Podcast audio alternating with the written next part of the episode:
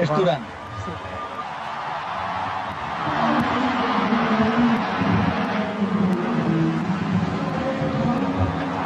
Vobis gaudium magnum. Habemus papam.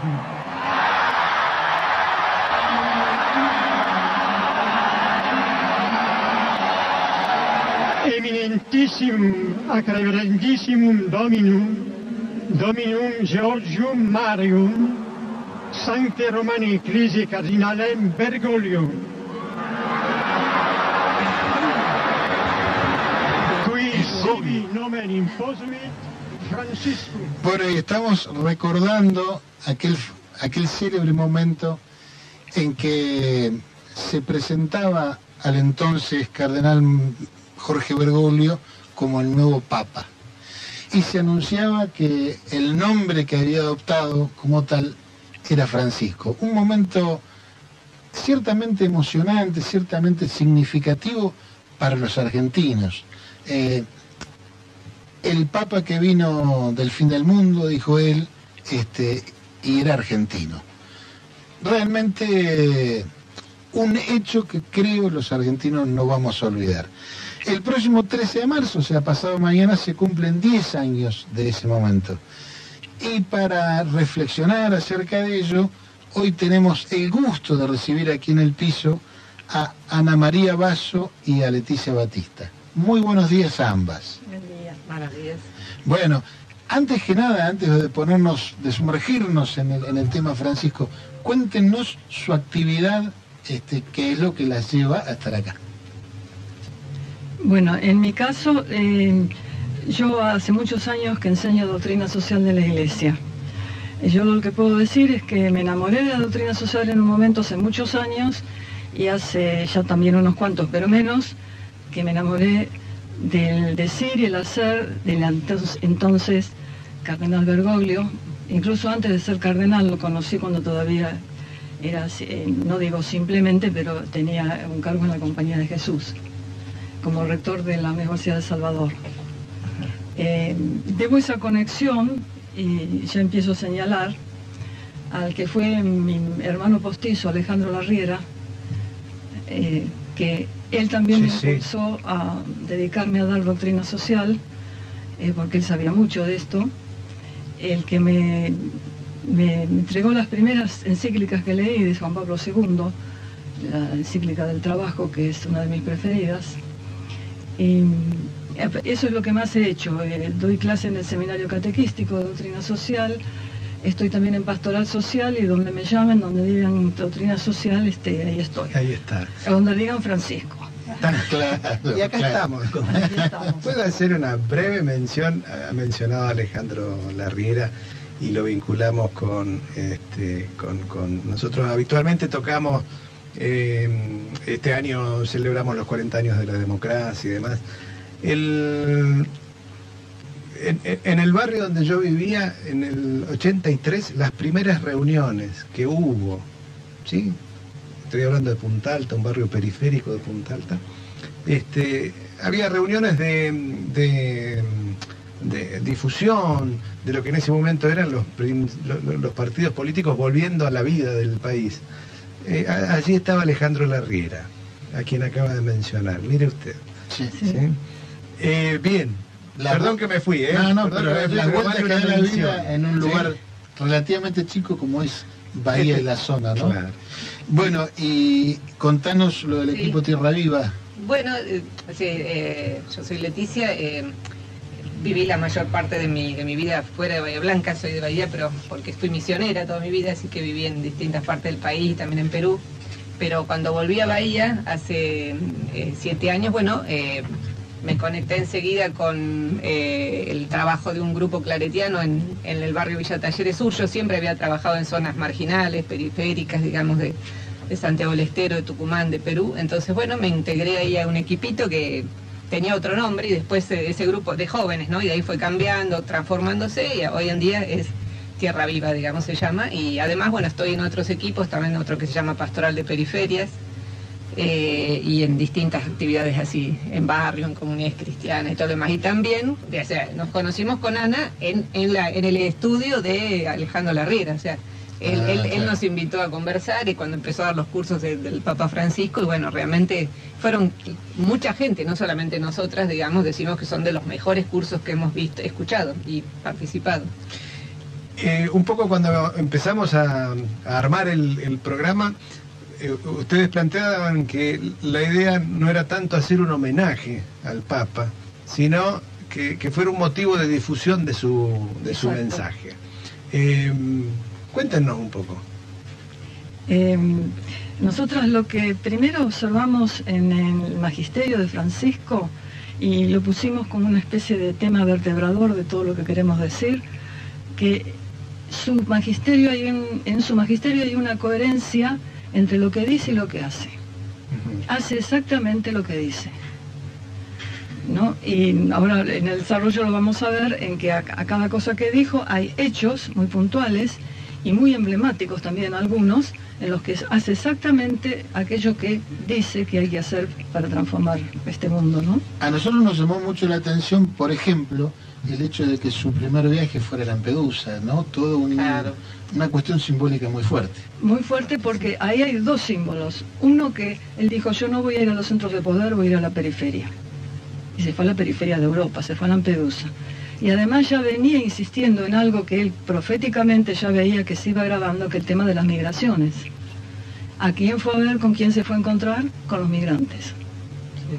¿no? Aquello, y justamente eh, yo siento una especial, no sé, una empatía muy especial con los migrantes. Y me acuerdo siempre aquello de Juan Pablo II, los más pobres entre los pobres, porque ni patria tienen, Claro. Claro, ni, ni lugar. ni claro. lugar, no tienen lugar, no tienen un pedacito, una baldosita que les pertenezca. Sí, víctimas de una injusticia profunda. Profunda, muy Eh, profunda. Hace, hace poquitos programas decíamos, este, desde la Europa rica, eh, ¿qué esper- que ahora rechazan a los migrantes y qué esperaban que pase si estuvieron 300 años expoliándolos. Sí.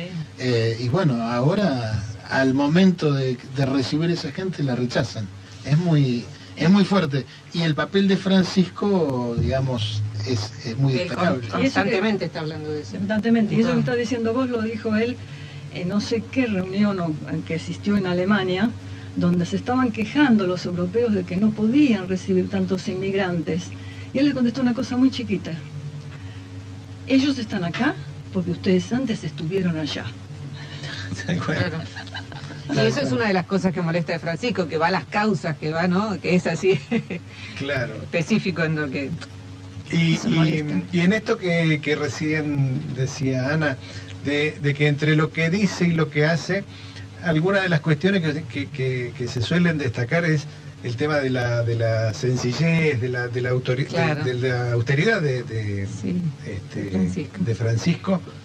Y exactamente, digamos, justamente lo que ustedes recién ponían el audio, ¿no? Del cuando es elegido, la fumata blanca y todo, y cuando sale al balcón. Nosotros queríamos rescatar ese ese momento porque, digamos, primero que muchos lo hemos visto, o si no, si lo hemos visto en el momento, lo hemos visto en otro en otro momento, pero que gran parte del, del, del mundo y de los argentinos propiamente, que nos sorprendió, por supuesto, a todos y a todas.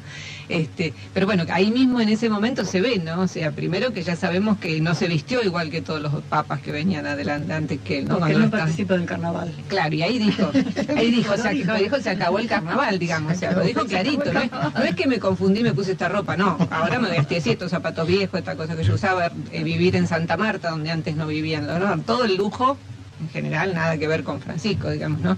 Eso por un lado. Se tuvieron que cerrar muchas de las tiendas de Roma con la ropa para los obispos y para los curas. Pero además de eso, digamos, ese mismo, en ese mismo momento también él habla como obispo de Roma, no le gusta hablar eh, como papa, pontífice, no se presenta de esa manera, digamos, dice obispo de Roma. Y además, este, se acuerdan el gesto de bajar la cabeza, ¿no? Para pedir que el pueblo lo bendiga, digamos, ¿no? O sea, un estilo distinto de ser iglesia, ¿no? El recen por mí. Que recen por mí, o sea, sentirse parte de, un pueblo, estar al servicio, tiene un rol de estar al servicio del pueblo de Dios y ser parte de ese pueblo, no de alguien que está por encima y que tiene no sé qué poderes supraterrenales, digamos. Y después, ahí tomamos, eh, también cuando él dice, ¿no? Como vos decías, vengo del fin del mundo, bueno, ¿qué quiere decir eso, no? Que es, Alejandro Larriera decía, es un papa excéntrico. Sí, eh, es una palabra de Alejandro, la inventó él para definirlo a Francisco, porque Francisco está totalmente alejado de los centros de poder. Él dijo, yo no voy a ir a los centros de poder. Y por lo tanto con eso él se ha preservado de no entrar, diría yo, en la maquinaria ideológica de los centros de poder. Porque su mirada es de, vengo del fin del mundo, ¿de dónde vengo? De la periferia. Desde la periferia, sostiene él, la realidad se ve mucho mejor que desde el centro. Y eso lo sabemos por dura experiencia con Europa. Europa no ve más allá de sí misma. Absolutamente. En cambio, nosotros de Latinoamérica vemos el mundo, como lo verán desde África y de cientos lugares de Asia, ¿no? Este, por eso él decía es un papa excéntrico, no porque sea un loco que haga las cosas distintas, sino porque está fuera de todo centro de poder. Exacto, y viene, digamos, eh, no viene de los centros geográficos ni geopolíticos, sino de, esa periferia, ¿no? Y también este, en, relación a eso, al, hecho de que viene el fin del mundo, del sur de América Latina, digamos, es novedad en parte por todo esto que dijimos recién de su sencillez, de su estilo, pero también es continuidad, ¿no? porque eh, o sea, viene de un lugar de América Latina donde la iglesia eh, ha, ido dando pasos en todos estos años. América Latina uno de los el continente más desigualdad, más desigualitario del mundo, sin embargo, donde hay mayor presencia de cristianos y de católicos que ha venido haciendo un proceso fuerte después del Concilio Vaticano II, ¿no? y bajando a, sus, a sus bases, digamos, toda esa, esa, esa, esa riqueza del Concilio Vaticano II, que en, cierta manera se frenó por algunos motivos, pero en América Latina, ¿no? Este, los, sobre todo los documentos más conocidos, Medellín, Puebla, que hacen una fuerte opción por los pobres en ese continente donde hay tanta desigualdad, bueno, él viene de ese lugar, no viene de cualquier lugar, digamos, ¿no? Entonces, de un lugar de mestizaje cultural, ¿no es cierto? Y tiene eh, muy, muy, muy, muy adentro de él todo lo que es la teología del pueblo, la religiosidad popular, y desde allí es donde él va pensando y proponiendo cosas al mundo ahora como papa, ¿no? Otra cosa que señalaba Alejandro, me acordé ahora que vos decías de dónde viene, es el primer papa que viene de una gran urbe, además de latinoamericano. Y una gran urbe en América Latina significa una gran brecha, una anchísima brecha entre la riqueza y la pobreza. Y en la pobreza de la gran urbe, la periferia de la gran urbe la conoce muy bien. Sin duda. No viene de Palermo de Recoleta. Claro. viene de patear las calles de la villa, ¿no? ¿Cómo, cómo mm, si, tuviéramos que, mm, definir o, que contar el, papado de, Francisco, eh, así como los jueces este, hablan por sus sentencias, este, los papas hablan por sus encíclicas, ¿no es cierto? Eh, ¿Y cómo, tendríamos que destacar las encíclicas a través de las cuales este, el, papado de Francisco se ha desenvuelto? Eh, pero nosotros habíamos pensado ir así eh, como paulatinamente, ¿no? La, primera, la más importante, aunque no es encíclica propiamente, se llama exhortación apostólica, pero no importa los términos técnicos, digamos, nosotros decíamos los documentos principales, ¿no? El, primero de todo, que desde el 2013 es Evangelii Nunciandi, digamos, ¿no? O sea, la, Evangelii Gaudium. Evangelii Gaudium, perdón, Nunciandi es de, Pablo VI. Evangelii Gaudium, ¿no? La alegría del Evangelio, que es, bueno, un documento valiosísimo donde él vuelca su programa pastoral, que se ha vuelto una referencia importantísima, sobre todo para la, vida de la iglesia, ¿no? Este, y bueno, ahí él habla de lo que justamente, que antes no lo mencionamos, ¿no? Ahí en, el, balcón del Vaticano, cuando él va a salir, el cardenal Humes le dice, no te olvides de los pobres, ¿no? Y él por eso también toma el nombre Francisco, digamos, ¿no? O sea que ya ahí eso viene siendo como algo que se repite en todas sus, manifestaciones, expresiones. Y bueno, en, en esta Evangelii Gaudium, digamos, él plantea su famosa propuesta de iglesia en salida, ¿no? O sea, bueno, no nos quedemos como iglesia en los templos esperando que venga la gente. Salgamos a buscar. Vamos, vamos a, no solamente a buscarla, sino a mostrar, a compartir, a contagiar, no sé, no mostremos acá de fúnebre, sino de alegría, digamos. Cara de cuaresma, dice. Claro. Entonces, por un lado eso, salgamos, prefiero que sea un hospital de campaña la iglesia, ¿no? Que esté herida porque está en camino, porque se mete con la gente y no porque estás tranquilita así, ¿no? O sea, iglesia en salida, después él habla de la dimensión social de la evangelización, o sea, no es lo social por un lado y la evangelización por el otro. La, evangelización tiene en sí misma una dimensión social, ¿no? O sea, no, no es que ahora, ahora van a hablar de lo social, no. O sea, es la evangelización, tiene una carga. Sí, sí, si en algo se ha caracterizado es en no escindir lo humano de, lo, de la dimensión religiosa Totalmente, o de lo totalmente. teológico. Creo que esa es la causa profunda por la cual nos declaramos francisquistas, nosotros los que hacemos este programa, sin duda. Y bueno, a mí me pasó dando clase en un, instituto terciario de aquí católico, que la mayoría de mis alumnos estudiaban administración de empresas, digamos, y bueno, la verdad muchos no tenían ninguna participación eclesial ni les interesaba, la verdad. Y un día yo lo invité a Alejandro Larriera justamente a que les hable y se quedaron todos, no era obligatorio ese momento, vi- vinieron varias compañeras mías, había como 100 chicos, ¿no? Se quedaron, nadie los obligó, era optativo. Y uno le dijo, profesor, porque además Alejandro, bueno, tenía una, una calidad para compartir lo que quería decir, y le dijo, yo no voy a la iglesia ni me interesa mucho, dice, pero yo a Francisco lo sigo, dijo, le dijo el chico de Claro. 20 años, o sea, Claro. y es así, ¿no? Y eso lo define por eso como un líder este, mundial. Que excede por ahí lo, lo estrictamente religioso. Religioso. Otro, otro documento que a nosotros nos llamó mucho la atención y lo seguimos eh, fue Laudato Si, Sí. por Sí. la particularidad de, de su contenido, ¿no? Este, Laudato Si, lo interesante de Laudato Si, que no es lo que dijo Trump, no es un libro verde, no es un libro que trata de No, no. ecología. No se nos hubiera ocurrido entender a Francisco eh, A través de- a través de Trump. No, no, la verdad que no. Este, sino que allí, porque una cosa que ha hecho Francisco a lo largo de todo su papado, y se nota mucho en Laudato Si justamente, él ha creado nuevas categorías de pensamiento para interpretar la realidad. Realidades nuevas para las que no había una categoría de pensamiento de- para interpretarlas, para, para entender qué está pasando y por qué nos está pasando y cuáles son sus causas. Y aquí nos trae una nueva categoría de pensamiento. No hay una ecología ambiental y problemas sociales. Tal cual. Este, o mejor dicho, no hay una crisis ambiental y una crisis social. Hay una sola, socioambiental. Y nos pide como respuesta una ecología integral. No podemos separar el destrozo hecho a la tierra con todo el sufrimiento causado a la humanidad a través de los más vulnerables, como siempre, los que más sufren, que son los pobres. Sí, y que viene a, contestar el planteo ecológico de los países ricos, ¿no? Eh, no, no ensuciemos, no, no, no, pero digo, mientras la gente de que trabaja, que come.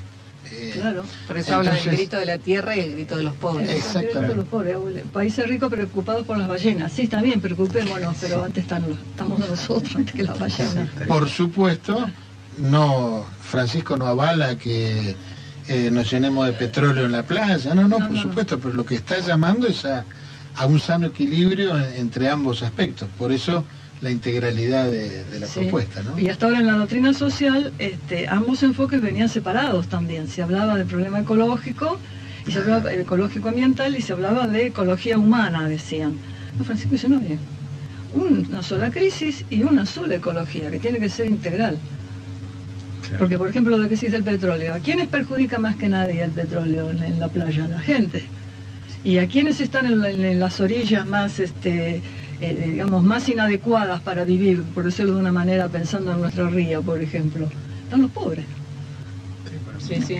Ellos siempre los más Y vulnerables. justamente hace un ratito tocábamos el tema de, de todos los problemas y las presiones para que no se lleve adelante la explota- explotación del petróleo offshore, que es, sabemos, un factor de desarrollo y un factor de crecimiento económico que es- del cual se tiene que beneficiar la gente. Ahora, por supuesto, si el petróleo offshore se lo van a llevar cuatro empresas y no nos va a quedar nada, Ah, es la cosa cosa. es distinta. Y es que siempre es así, hasta ahora Claro. ha sido así. Entonces me parece que el llamamiento de Francisco es, bueno, trabajen para que se saque petróleo, no ensucie y repartan los, Claro, porque, la, la porque justamente en este documento, que Ana lo, lo- lo explica muy bien, eh, él va al meollo de la cuestión ecológica que dice es este sistema económico, digamos, neoliberal, que mata, ¿no? O sea, que ahí, ahí es el punto, ¿no? No es lo verde, lo, lo- o sea, Claro. lo, lo superficial, lo que es, levanto este papelito, sino hay un sistema económico que está destruyendo el, el mundo. Y por ejemplo, el hecho, estábamos diciendo que él hace, eh, dice y hace, el hecho con que reafirma todo lo dicho en los datos sí, es la convocatoria al sínodo amazónico. Claro. Tal donde cual. no convoca solo a los obispos, conozca los- eh, convoca a los pueblos originarios, científicos, técnicos, organizaciones sociales, organizaciones gremiales, organizaciones políticas, todos los que tienen que ver con la cuestión de la Amazonia. ¿Y cuál es la cuestión? La necesidad de que esos pueblos puedan seguir viviendo y que el mundo entero pueda seguir respirando. Muchachos, es emblemático para el mundo entero. Eh, yo Sí. creo que es uno de los hechos, no nos hemos dado todavía cuenta cabal de esto, uno de los hechos más importantes que han ocurrido en este siglo, ese sínodo. Sin duda, y donde se verificó que los más vulnerables son los primeros que sufren, por ejemplo, con la deforestación, con la quema de, Quema. Y, y de la también, selva, ¿no? y, la- y también este, el asesinato de comunidades enteras, como dicen ellos, para limpiar el terreno, Tremendo. porque se los limpia de, de árboles y de gente también. Absolutamente. Y allí, eh, allí aparece el, el- el tema del, del destino eh, universal de, los bienes. ¿no? Ahí es donde se le complica a Francisco, ahí empiezan las etiquetas con Francisco. Venía, era simpático, venía del fin del mundo, bueno, más o menos. Pero eh, tocó un tema sensible. ¿Y, y, y qué nos dice en- sobre, sobre el Laudato sí toca el tema, es decir, por eso decimos que también esto de la ecología integral, tiene que ver con la ecología integral, la distribución de los bienes. Y él lo toca el tema.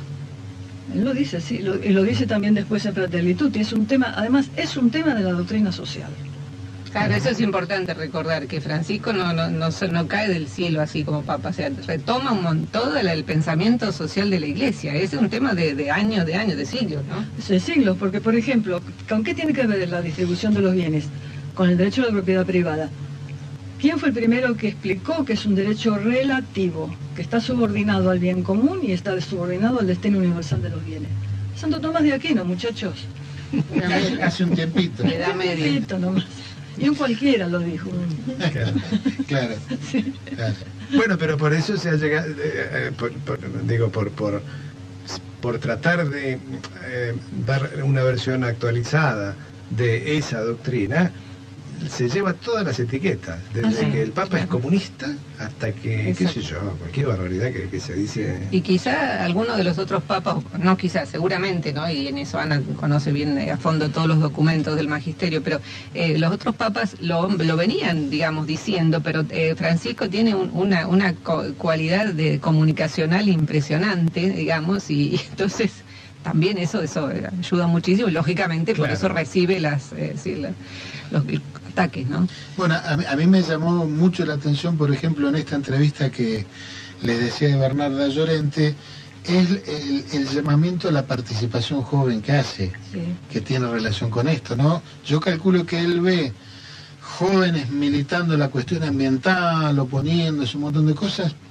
pero a su vez dice, en otras palabras, lo interpreto, eh, muchachos tienen que participar políticamente, si no esto no lo cambiamos, no sé. ¿Ustedes lo ven así? Claro. Sí, Eh, sí. Bueno, no sé si yo eh, quería tomar otra cosa con el tema de los jóvenes, pero Ana, ¿querés comentar esto No, de la eh, participación vos, política? eh, ya que te querías engancharlo con la Amazonía, tal vez te Sí, sí, sí, sí, porque eh, lo de la participación política lo vamos a comentar un poquito después con la Fratelli Tutti, que es la, la Claro. encíclica específica más donde entra en ese tema. Pero no queríamos dejar de hablar también un poquito, esto que vos estás hablando ahora de los jóvenes, ¿no? Que en todos estos años de papado de Francisco, él ha tenido eh, una apertura muy grande a las nuevas realidades del mundo, ¿no? de las familias, de las relaciones humanas, de las personas, eh, que en algunos documentos se ha ido volcando, sin salirse de la doctrina social, de la doctrina, perdón, del, del pensamiento de la iglesia, ¿no?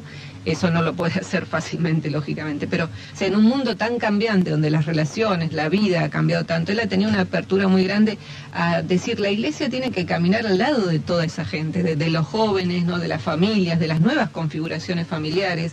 Eh, él ha dicho, por ejemplo, y sigue diciendo, ¿no? Eh, eh, los sacramentos, la, iglesia tiene que tener apertura para todos. A ninguna persona se le puede negar el bautismo, ¿no es cierto? Por más que sea hijo de una mamá soltera, por más que sea hijo, de una pareja homosexual, ¿no? Y si bien, como digo, no ha cambiado la doctrina, pero él ha tenido constantes encuentros con personas de la comunidad LGTB, en distintos lugares del mundo donde él recorre, eh, intercambio epistolar, digamos, este, eh, inclusive también con esto de la Amazonía que hablamos antes y la participación de todo el pueblo en los encuentros, no las mujeres, con nuevos ministerios, no ha cambiado todavía en gran parte la, la doctrina, pero él va dando apertura, salen los temas, se hablan los temas en estas asambleas últimas que se vienen haciendo, salen todos estos temas, ¿no? Y también el tema tan fuerte y tan duro para la iglesia que es la pedofilia, ¿no? O sea, Francisco lo habla abiertamente. No le escapa. en No, además de las, de las acciones que ha ido tomando, digamos, cuando empieza el último documento de convocatoria a la Asamblea Eclesial, dice, esta iglesia donde se han vivido estas cuestiones, no, o sea, no la, no la evade. Eh, acordémonos de qué iglesia somos, para que seamos humildes, ¿no? Qué bárbaro. Eh, yo la- la- las voy a invitar para que no se haga tan largo el bloque. eh, escuchamos un tema musical, nos relajamos un poquito y seguimos charlando. Buenísimo. ¿eh? Y lo hacemos y seguimos recordando al gran Astor Piazzolla con Libertango.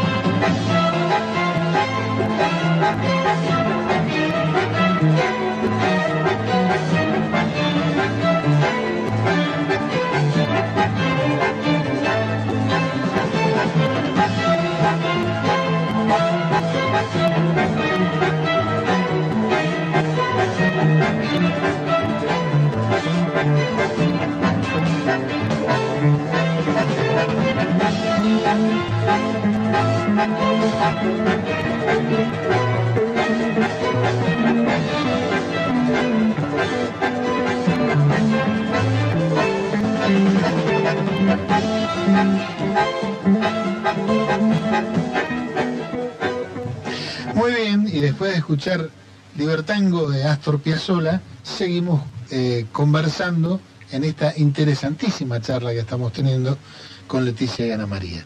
Eh, habíamos quedado eh, con algo en el tintero de Laudato Si. El dato sí.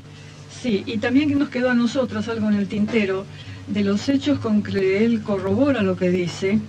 Y en el caso este que estábamos hablando de eh, esto de convocar a un sínodo donde todos son este, protagonistas de la reflexión en ese momento sobre la realidad que viven, también esto de convocar a los movimientos populares, esto que es una creación, eh, que es una absoluta novedad en la iglesia, porque yo me acuerdo que Alejandro Larriera, después de, de- de ver, yo tuve la, la- la bendición de ver el de Bolivia, el segundo, de Santa Cruz de la Sierra, este, y Alejandro decía, yo no sé si hay algún católico ahí, ¿eh? claro, con esto quería decir, qué novedad tan hermosa esta de Francisco de atraer a todos los movimientos que están trabajando por la organización, la creación económica, la organización social de nuestros pueblos, y este y animarlos como los anima. Yo siempre es un mensaje que dura como dos horas el mensaje que leí ese día ahí en Santa Cruz de la Sierra. Este, lo he tomado también, con, aparte de que era un hecho emblemático, eh, también él ahí resume todo su pensamiento.